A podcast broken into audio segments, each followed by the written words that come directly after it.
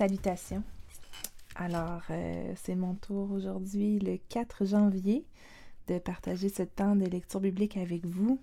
Donc, euh, c'est Maxime, ici le blanc, qui va lire avec vous Genèse 7, 24 jusqu'à Genèse 10, 32. Pour commencer, toujours dans la version euh, français courant. Le niveau de l'eau resta haut pendant 150 jours sur la terre. Puis Dieu pensa à Noé et à tous les animaux, sauvages et domestiques, qui se trouvaient avec lui dans l'arche. Il fit souffler un vent sur la terre, et le niveau de l'eau commença de baisser. Les sources des eaux souterraines et les vannes du ciel se fermèrent. La pluie cessa de tomber les eaux se retirèrent progressivement de la terre. Ainsi, 150 jours après le début de l'inondation, le niveau de l'eau se mit à baisser. Le dix-septième jour du septième mois, l'arche s'échoua dans le massif de l'Arara. Les eaux continuèrent à se retirer jusqu'au dixième mois. Le premier jour de ce mois, on vit apparaître le sommet des montagnes. Au bout de quarante jours, Noé ouvrit la fenêtre qu'il avait ménagée dans l'arche. Il laissa partir un corbeau. Celui-ci sortit et s'en revint bientôt. Il fallait attendre que l'eau se résorbe sur la terre. Puis Noé laissa partir une colombe pour voir si le niveau de l'eau avait baissé. Mais elle ne trouva aucun endroit où se percher, car l'eau couvrait encore toute la terre elle revint donc à l'arche auprès de Noé. Celui-ci tendit la main, prit la colombe et la ramena dans l'arche. Il attendit une semaine et la laissa de nouveau partir. La colombe revint auprès de lui vers le soir. Elle tenait dans son bec une jeune feuille d'olivier. Alors Noé sut que le niveau de l'eau avait baissé sur la terre. Il attendit encore une semaine et laissa partir la colombe, mais celle-ci ne revint pas. Dès le premier jour de l'année où Noé eut 601 ans, l'eau était résorbée sur la terre. Noé ôta le toit de l'arche, il regarda dehors et constata que toute la surface du sol était sèche. Le vingt-septième jour du second mois, la terre était tout à fait sèche. Alors Dieu dit à Noé, Sors de l'arche, ainsi que ta femme, tes fils et tes belles-filles. Fais sortir aussi toutes les bêtes qui sont avec toi, toutes les espèces d'oiseaux, de grands et de petits animaux, qu'ils se répandent sur la terre et qu'ils s'y multiplient. Noé sortit donc de l'arche avec sa femme, ses fils et ses belles-filles. Puis sortirent aussi, par famille, tous les animaux, avec les oiseaux et les petites bêtes qui se meuvent au ras du sol.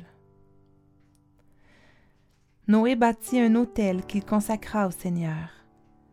Parmi les grands animaux et les oiseaux, il prit une bête de chaque espèce considérée comme pure et les offrit au Seigneur sur l'autel en sacrifice entièrement consumé par le feu. Le Seigneur respira l'odeur apaisante de ce sacrifice et il se dit Désormais, je renonce à maudire le sol à cause des êtres humains. C'est vrai, dès leur jeunesse, ils n'ont au cœur que des mauvais penchants. Mais je renonce désormais à détruire tout ce qui vit comme je viens de le faire. Tant que la terre durera, semailles et moissons, chaleur et froidure, été et hiver, jour et nuit ne cesseront jamais. Dieu bénit Noé et ses fils en leur disant Multipliez-vous et peuplez toute la terre. Vous inspirerez désormais la plus grande crainte à toutes les bêtes de la terre, aux oiseaux, aux petits animaux et aux poissons. Vous pourrez disposer d'eux. Tout ce qui remue et qui vit pourra vous servir de nourriture. Comme je vous avais donné l'herbe verte, je vous donne maintenant tout cela. Cependant, vous ne devez pas manger la viande qui contient encore la vie, c'est-à-dire le sang. Votre sang aussi, qui est votre vie, j'en demanderai compte. J'en demanderai compte à tout animal qui aura tué un être humain.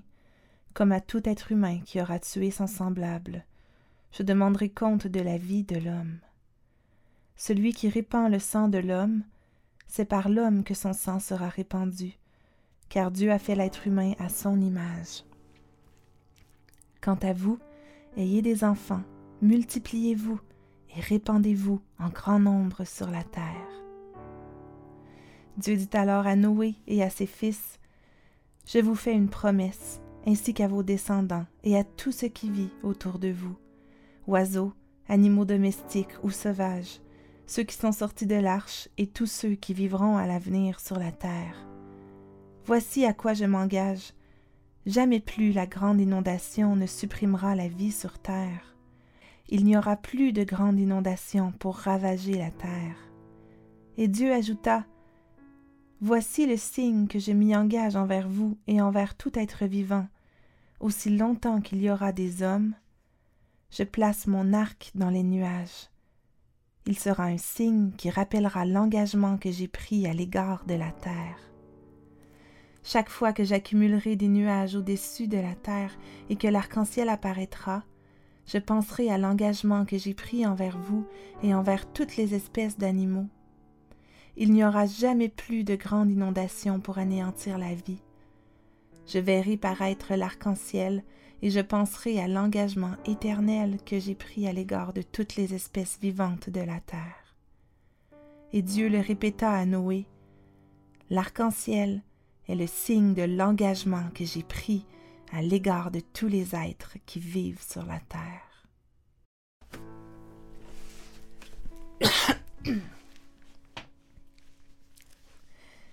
Les fils de Noé qui sortirent de l'arche étaient Sem, Cham et Japheth. Cham fut le père de Canaan. C'est à partir de ces trois fils de Noé que toute la terre fut peuplée. Noé fut le premier cultivateur à planter de la vigne. Il but du vin, s'enivra et se déshabilla complètement à l'intérieur de sa tente. Cham, père de Canaan, vit son père tout nu et en avertit ses deux frères qui étaient dehors. Alors Sem et Japheth prirent un manteau, le placèrent sur leurs épaules, entrèrent à reculons dans la tente et couvrirent leur père. Ils regardaient dans la direction opposée pour ne pas voir leur père tout nu. Quand Noé fut sorti de son ivresse, il apprit ce que lui avait fait son plus jeune fils. Alors il déclara Maudit soit Canaan, qu'il soit pour ses frères le dernier des esclaves. Puis il ajouta Béni soit le Seigneur, le Dieu de Sem, que Canaan soit l'esclave de Sem, que Dieu mette Japheth au large, mais qu'il ait sa demeure chez Sem, et que Canaan soit l'esclave de Japheth. Après la grande inondation, Noé vécut encore trois cent cinquante ans. Il mourut à l'âge de neuf cent cinquante ans. Après la grande inondation, les fils de Noé, Semcham et Japheth, eurent des fils. Voici la liste de leurs descendants. Fils de Japheth, Gomer, Magog, Madaï, Yavan, Tubal, Méchec et Tiras. Fils de Gomer, Ashkenaz, Riphat et Togarma. Fils de Yavan, Elisha, Tarsis, Kittim et Rodanim. D'eux sont issues les populations dispersées le long des côtes, réparties par pays selon la langue et par clan dans chaque nation. Fils de Cham, Kutch et Misraïm, Put et Canaan. Fils de Cush, Seba, Avila, Sabta, Ragma et Sabteka. Fils de Ragma, Saba et Dédan. Cush fut aussi le père de Nemrod, qui a été le premier souverain sur la terre. Nemrod fut un fameux chasseur aux yeux du Seigneur. C'est pourquoi on dit fameux chasseur aux yeux du Seigneur, comme Nemrod. Les premières villes de son royaume furent Babel, Érec, Akkad et Calné, au pays de Shinéar. Nemrod quitta ce pays pour l'Assyrie. Il construisit Ninive, Rehoboth-Ir, Kéla et Resen entre Ninive et la grande ville de Kéla. Misraïm fut l'ancêtre des gens de Loud, Anem, Léab, Naphtou, Patros, Caslou, d'où sont issus les Philistins, et Caphtor. Canaan fut le père de Sidon, son aîné, et de Heth, l'ancêtre des Jébusites, Amorites, Girgashites, Hivites et Archites, Sinites, Arvadites, Sémarites et Amatites. Par la suite, les clans cananéens se dispersèrent, et leur territoire s'étendit de Sidon en direction de Guérard jusqu'à Gaza, et en direction de Sodome, Gomorre, Adma et Séboïm jusqu'à Lécha. Tels sont les descendants de Cham, répartis d'après leurs clans et leurs langues, dans leur pays et leur nation. Sem, le frère aîné de Japheth, eut aussi des fils. Il est l'ancêtre d'Héber et de tous ses descendants. Fils de Sem, Elam, Assur, Arpaxad, Lud et Aram. Fils d'Aram, Us, Ul, Géter et Marc. Arpaxad fut le père de Sheila. Sheila fut le père d'Héber. Héber eut deux fils. Le premier s'appelait Péleg, division, parce qu'à l'époque où il vécut, la population de la terre se divisa. Son frère s'appelait Yoctan, Yoctan fut le père d'Almodad, Shélef, Asarmavet, Yéra, Adoram, Uzal, Dikla, Obal, Abimaël, Saba, Ophir, Avila, Yobab. Tous ceux-là furent les fils de Yoctan. Ils habitaient entre Mécha et la région montagneuse de Séphar à l'est. Tels sont les descendants de Sem, répartis d'après leurs clans et leurs langues, dans leur pays et leur nation. Tels furent les clans issus des fils de Noé selon leur liste de descendance nation par nation.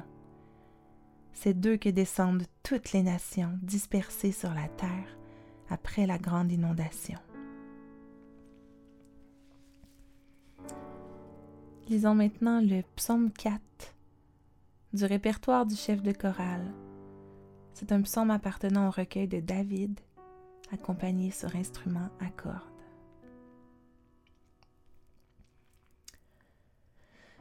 Quand je t'appelle au secours, ô Dieu qui rétablit mon droit, réponds-moi.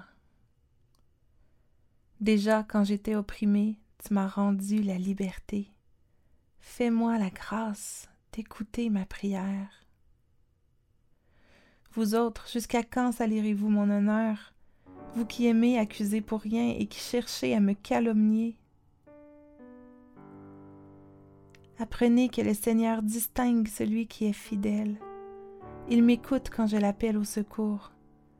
Si vous êtes fâché, ne vous mettez pas en tort, réfléchissez pendant la nuit, mais restez tranquille. Offrez plutôt les sacrifices convenables et fiez-vous à la décision du Seigneur. Beaucoup se plaignent. Ah, que nous aimerions voir le bonheur, Seigneur, fais-nous bon accueil. Mais dans mon cœur, tu mets plus de joie que ces gens n'en trouvent à récolter tout leur blé et tout leur vin. Aussitôt couché, je peux m'endormir en paix, car toi, Seigneur, toi seul, tu me fais vivre en sécurité.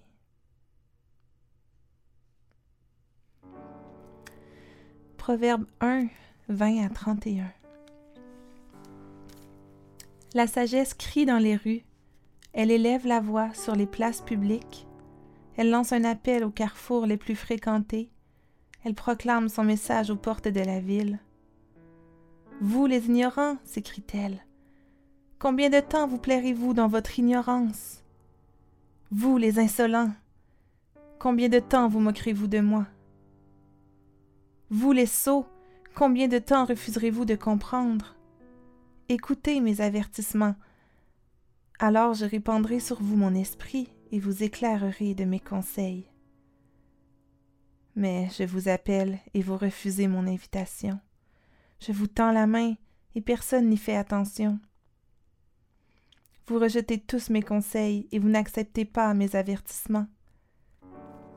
C'est pourquoi lorsque vous serez dans le malheur, je rirai de vous à mon tour je me moquerai lorsque la peur vous saisira. car un jour vous serez pris dans le malheur comme dans un ouragan, et dans la peur comme dans une tempête. L'angoisse et la détresse vous accableront. Alors vous m'appellerez à l'aide, mais je ne vous répondrai pas. Vous me chercherez, mais vous ne me trouverez pas. Il en sera ainsi parce que vous avez refusé les leçons de l'expérience et que vous n'avez pas voulu reconnaître l'autorité du Seigneur, parce que vous n'avez pas accepté mes conseils et que vous avez méprisé tous mes avertissements. Vous récolterez les fruits de votre conduite, vous serez écœurés par vos propres machinations. Et nous terminons la lecture de ce matin avec un texte du Nouveau Testament en Marc 3, versets 7 à 30. Jésus se retira avec ses disciples au bord du lac de Galilée, et une foule nombreuse le suivit. Les gens arrivaient de Galilée et de Judée, de Jérusalem, du territoire d'Idumée, du territoire situé de l'autre côté du Jourdain et de la région de Tyr et de Sidon. Ils venaient en foule à Jésus parce qu'ils avaient appris tout ce qu'il faisait. Alors Jésus demanda à ses disciples de lui préparer une barque afin que la foule ne l'écrase pas. En effet, comme il guérissait beaucoup de gens, tous ceux qui souffraient de maladies se précipitaient sur lui pour le toucher. Et quand ceux que les esprits mauvais tourmentaient le voyaient, ils se jetaient à ses pieds et criaient Tu es le Fils de Dieu. Mais Jésus leur recommandait sévèrement de ne pas dire qui il était. Puis, Jésus monta sur une colline. Il appela les hommes qu'il voulait, et ils vinrent à lui. Il forma ainsi le groupe des douze qu'il nomma apôtres. Il fit cela pour les avoir avec lui et les envoyer annoncer la bonne nouvelle, avec le pouvoir de chasser les esprits mauvais. Voici ces douze. Simon, Jésus lui donna le nom de Pierre. Jacques et son frère Jean, tous deux fils de Zébédée. Jésus leur donna le nom de Boanerges, qui signifie les hommes semblables au tonnerre. André, Philippe, Barthélemy, Matthieu, Thomas, Jacques, le fils d'Alphée, Thaddée, Simon le nationaliste et Judas Iscariote, celui qui trahit Jésus. Jésus se rendit ensuite à la maison. Une telle foule s'assembla de nouveau que Jésus et ses disciples ne pouvaient même pas manger. Quand les membres de sa famille apprirent cela, ils se mirent en route pour venir le prendre, car ils disaient Il a perdu la raison. Les maîtres de la loi, qui étaient venus de Jérusalem, disaient Belzébul, le diable, habite en lui. Et encore C'est le chef des esprits mauvais qui lui donne le pouvoir de chasser ces esprits. Alors Jésus les appela et leur parla en utilisant des images. Comment Satan peut-il se chasser lui-même? Si les membres d'un royaume luttent les uns contre les autres, ce royaume ne peut pas se maintenir. Et si les membres d'une famille luttent les uns contre les autres, cette famille ne pourra pas se maintenir. Si donc Satan lutte contre lui-même, s'il est divisé, son pouvoir ne peut pas se maintenir, mais prend fin. Personne ne peut entrer dans la maison d'un homme fort et s'emparer de ses biens s'il n'a pas d'abord ligoté cet homme fort. Mais après l'avoir ligoté, il peut s'emparer de tout dans sa maison. Je vous le déclare, c'est la vérité. Les êtres humains pourront être pardonnés de tous leurs péchés et de toutes les insultes qu'ils auront faites à Dieu. Mais celui qui aura fait insulte au Saint-Esprit ne recevra jamais de pardon, car il est coupable d'un péché éternel. Jésus leur parla ainsi parce qu'il déclarait Un esprit mauvais habite en lui. Et c'est la parole de Dieu. Prions ensemble suite à cette lecture ce matin.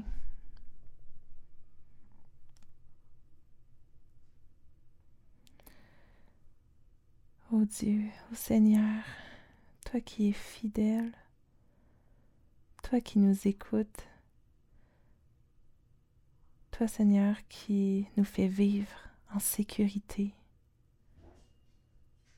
qui répond à notre appel. Seigneur, tu es un Dieu tellement puissant et redoutable. Seigneur, tu nous aimes, nous qui sommes si petits. Seigneur, tu as établi un plan parfait par amour pour nous parce que tu voulais nous sauver, parce que tu voulais nous pardonner. Seigneur, merci pour le signe de l'arc-en-ciel, pour cette promesse que tu ne n'enverras plus euh, de déluge sur la terre. Mais merci Seigneur pour, euh, pour ta grande fidélité envers nous. Et mon Dieu, on veut te demander pardon parce que combien, combien nous on n'est pas fidèles. Seigneur, on a tellement de misère à te faire confiance, à avoir confiance en, ta bonté, en ta puissance. On a tellement de misère à reconnaître ton autorité sur toute chose, ta souveraineté. Seigneur, pardonne-nous. Mon Dieu, merci pour ta patience envers nous. Merci parce que on le voit depuis le début de l'univers, tu es patient avec ton peuple. Tu es lent à la colère et compatissant. Et tu nous relèves, Seigneur. Quand on tombe, tu nous relèves et tu nous donnes tes deuxièmes chances. Seigneur, merci pour Jésus. Merci pour Jésus qui est venu pour nous pardonner. Il l'a déclaré, Seigneur. Les êtres humains pourront être pardonnés de tous leurs péchés. Merci pour ce pardon, pour cet amour immense pour nous. Mon Dieu, je te prie que tu nous apprennes la sagesse, que tu nous apprennes à t'obéir, tu nous apprennes à te connaître. Seigneur, viens enflammer nos cœurs pour toi. Et nous remplir de ton esprit, Seigneur, et fais de nous aujourd'hui et au cours de cette nouvelle année qui commence, Seigneur, fais de nous des serviteurs zélés. Et c'est dans le nom de Jésus, ton Fils, qui est venu pour accomplir ton plan parfait, qu'on te prie. Amen.